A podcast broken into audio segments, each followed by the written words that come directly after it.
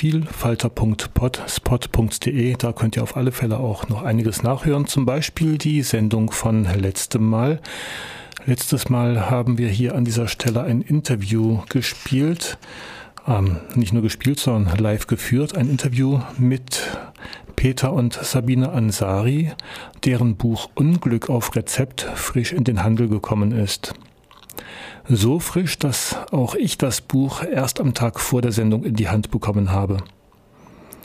Inzwischen kam ich zwar immer noch nicht dazu, das Buch komplett zu lesen, doch konnte ich mir zumindest einen näheren Eindruck verschaffen. Das Buch stützt sich auf umfangreiches Quellenmaterial und es trägt viele wertvolle Informationen zusammen, die die bedenkenlose Verschreibungspraxis bzw. den bedenkenlosen Konsum von Antidepressiva und anderen Psychopharmaka kritisch beleuchten.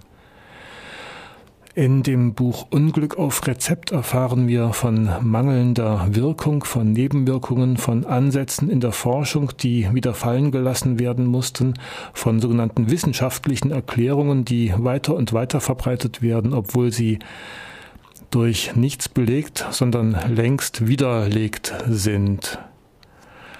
Anhand einer Kunstfigur der unsterblichen Hilde begeben wir uns auf eine Reise durch 2500 Jahre Therapiegeschichte der Depression.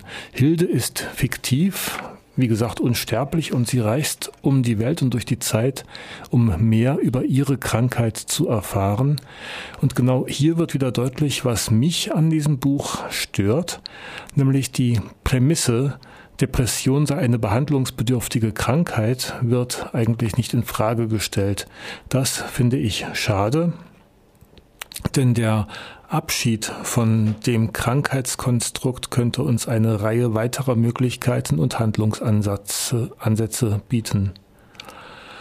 Es gibt uns natürlich ein Stück Sicherheit, wenn wir dem Problem einen Namen geben können, wenn wir eine Diagnose und eine Behandlung erhalten, gibt uns das ja auch ein Stück weit Hoffnung.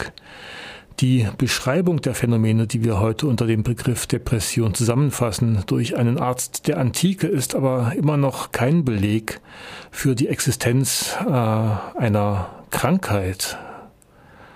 Ich streite nicht ab, dass es wirklich schrecklich sein kann, unter diesen Phänomenen zu leiden. Es kann sich wirklich schlimm anfühlen und wenn ich eine solche Zeit durchlebe, wenn ich ähm, merke, dass es mir wirklich schlecht geht, dann bin ich natürlich froh und dankbar, wenn mir Hilfe angeboten wird oder wenn es Menschen gibt, von denen ich Hilfe erwarten kann. In unserer Kultur bietet sich der Arzt an, uns zu helfen, uns zu behandeln und uns eine Medizin zu geben. Wir sehen, dass auf der Grundlage des Krankheitsbegriffs schon alles Mögliche versucht wurde, von Mitteln, die einen Brechdurchfall auslösen, um die schwarze Galle abzuleiten, die der Melancholie ihren Namen gegeben hat, bis hin zu den modernen Therapien wie Antidepressiva oder Elektroschock. Der Nutzen ist fragwürdig und oft nicht von Dauer. So zeigen uns Peter und Sabine Ansari in ihrem Buch Unglück auf Rezept deutlich, einiges an Gefahren auf, die von der Medikation ausgehen.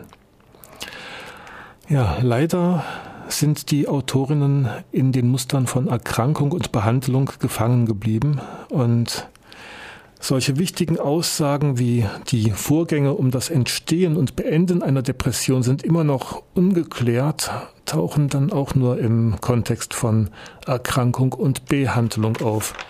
Wie gesagt, finde ich sehr schade. Trotzdem, wer es noch nicht gehört hat, letzte Woche das Interview mit Peter und Sabine Ansari oder die Sendung von vergangener Woche, die ist noch nachhörbar, entweder hier in der Mediathek von Radio Dreieckland auf www.rdl.de